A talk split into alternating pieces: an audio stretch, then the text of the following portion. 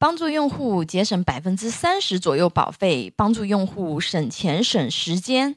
需要咨询保险的朋友，可以关注微信公众号“富贵成长记”咨询。今天给大家分享的主题是意外险如何选购，应该避开哪些坑？啊，选择意外险时，我们首先考虑要包含两个核心基础保障。第一个，意外身故伤残保障，这个选择相对比较简单。同等价格来说啊，尽量选择基础保额高的。这里需要注意的是，就是我这里说的保额是基础保额啊，一不是说那个呃交通意外啊，或者是航空意外等限定范围的保额，因为这些赔付范围太窄了啊，保障是不全面的。第二个，意外伤害医疗保障。这项选择大家要注意的，除了报销比例外，还需要注意意外医疗保障的范围啊。这里面分类会比较多，给大家分为小三类啊。只能报销社保内用药的一种啊，能报销社保内外用药和进口药的一种啊，能报销社保内外用药啊以及进口药，还可以怎么样呢？还有。耐用医疗设备费啊，手术植入器材费等啊，保费预算如果够的情况啊，建议肯定是尽量选择第三种类型的啊。为什么呢？啊，因为意外骨折打的这个钢板钢钉啊，就属于这个手术植入器材啊。意外医疗报销范围比较完善的话呢，啊，真遇到这种情况就不需要去纠结我用进口的钢板还是国产的钢板了啊，反正都能报销。那这里顺便给大家做一下科普啊，常规的百万医疗险是不能够报销耐用医疗设备费啊，以及手术植入器材费的啊。对于只有意外身故伤残赔付功能啊，连这个意外医疗保障功能都没有的这个意外险啊，如果说你只是买一份意外险的话呢，这种类型的产品建议要这个慎重选择啊。那我们接下来讲一讲这个投保意外险的这个注意事项啊。那投保意外险，很多意外险产品它是没有健康告知要求的啊。那有健康告知要求的意外险，对告知要求的内容也是比较宽松的，一般只对年龄和职业有限制啊。特殊职业人群啊，快递员、机动三轮车人员啊，还有工程卡车人员。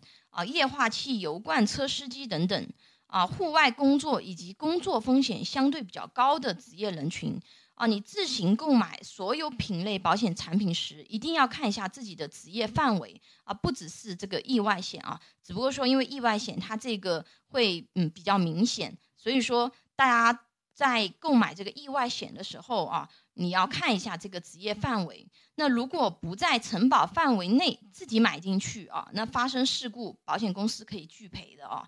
说了这以上几点啊，那我们还有一个需要注意的是什么呢？就是目前很多这个意外险产品啊，除了说这个刚刚说的那两项以外，它还会有一些其他的综合保障。一般会有一些什么保障呢？啊，比如说猝死保障啊，出现猝死事件赔付猝死保额啊，那意外住院津贴啊，救护车费啊，以及叠加这个赔付，比如说啊前面提到的这个呃营运车辆呐啊，还有民航班机呀啊等等这样的一些附加责任。那如果说是对综合保障有需求的，你可以结合自己的这个需求去看这些内容啊。那上面分享的是选择意外险啊要去考虑的一些这个内容。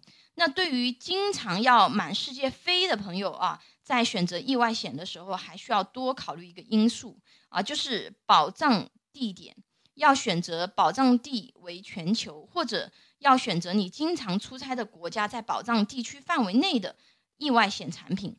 啊，不常出境的朋友，如果出境旅游，一定要给自己附加一个短期的旅游险，且保障地点涵盖你所去的地点啊。因为出境以后，常规的医疗保险保障地点是中国啊，一出境就失效了。而且短期旅游险其实是很便宜的啊。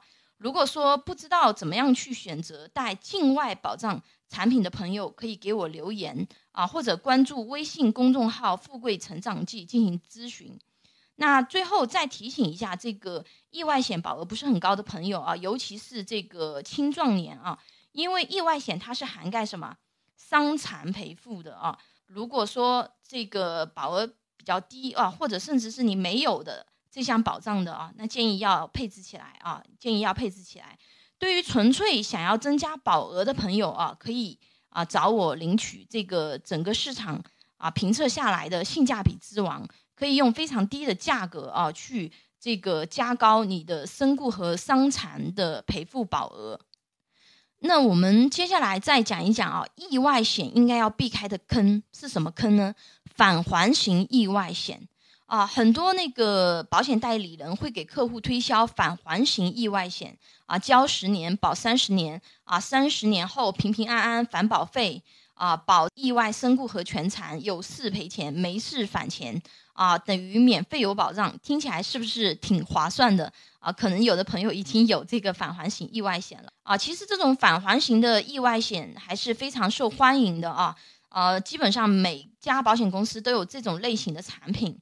啊，而且的话呢，销量也比较好，因为这个产品的设计上让人直觉上感觉很合算啊。那实际情况合不合算呢？我们从各个角度啊，客观解析一下这种类型的产品啊。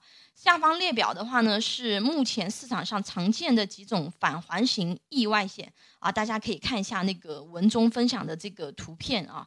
那返还型意外险一般存在哪些不足呢？啊，第一个。一般意外的保额不足啊，由列表可以看出啊，一般意外保额，也就是呃前面我分享的基础保额，都只有十万啊，甚至是五万啊。如果有买过返还型意外险的朋友，你可以去看一下这一项啊，一般这一项返还型的都很低啊。第二个啊，就是保障范围很窄啊。我们再一起来看一下保险的这个条款啊。那看似是百万的保额的保障啊，其实保障范围非常窄的啊。比如上述其中一款就不去指明到底是哪一款了啊。它的范围要求是什么呢？在交通工具上啊，离开车辆就不属于交通工具的这个保障范围了。呃，对于普通人来说啊，保障的意义啊，其实失去了一大半啊。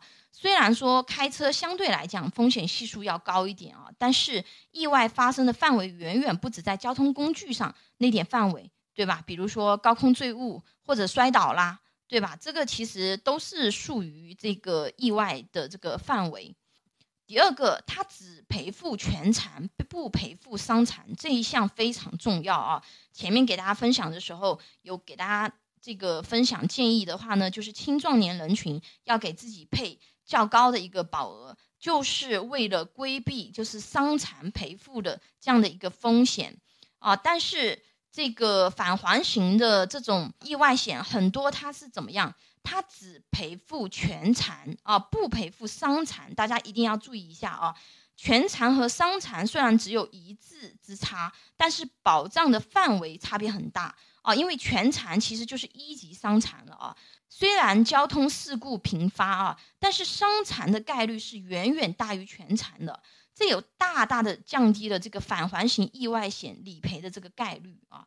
第三，意外医疗责任缺失，前面给大家分享的，我们选择意外险、意外医疗就是我们要去考虑的一个核心保障的一个功能之一啊。但是很多返还型意外险，它是连意外医疗保障都是没有的啊，比如说像平时。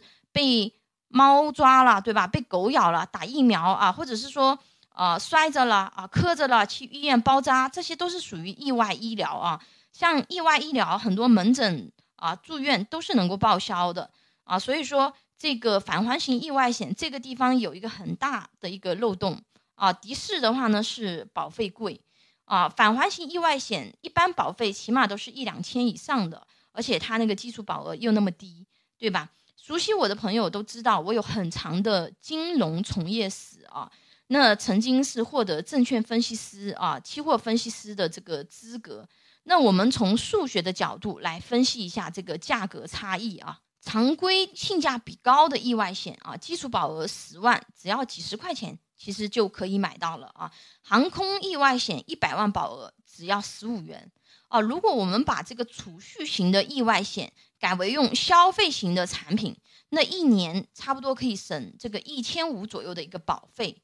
如果说用交十年保障三十年到期无理赔返还保费为例啊，那如果我们把每年多交的一千五百元以年化收益百分之四的复利存起来啊，三十年后啊，这笔资产最终的数据是三万八千四百二十，是不是比返还的钱高很多啊？而且用消费型的意外险，我们保障内容是不是还更全面，对吧？一个是保额高，对吧？一个是基础保额也高。啊，再一个有意外医疗啊，甚至还可以加一些其他的一些综合保障，啊，那选择意外险需要注意的事项啊，就给大家梳理清楚了。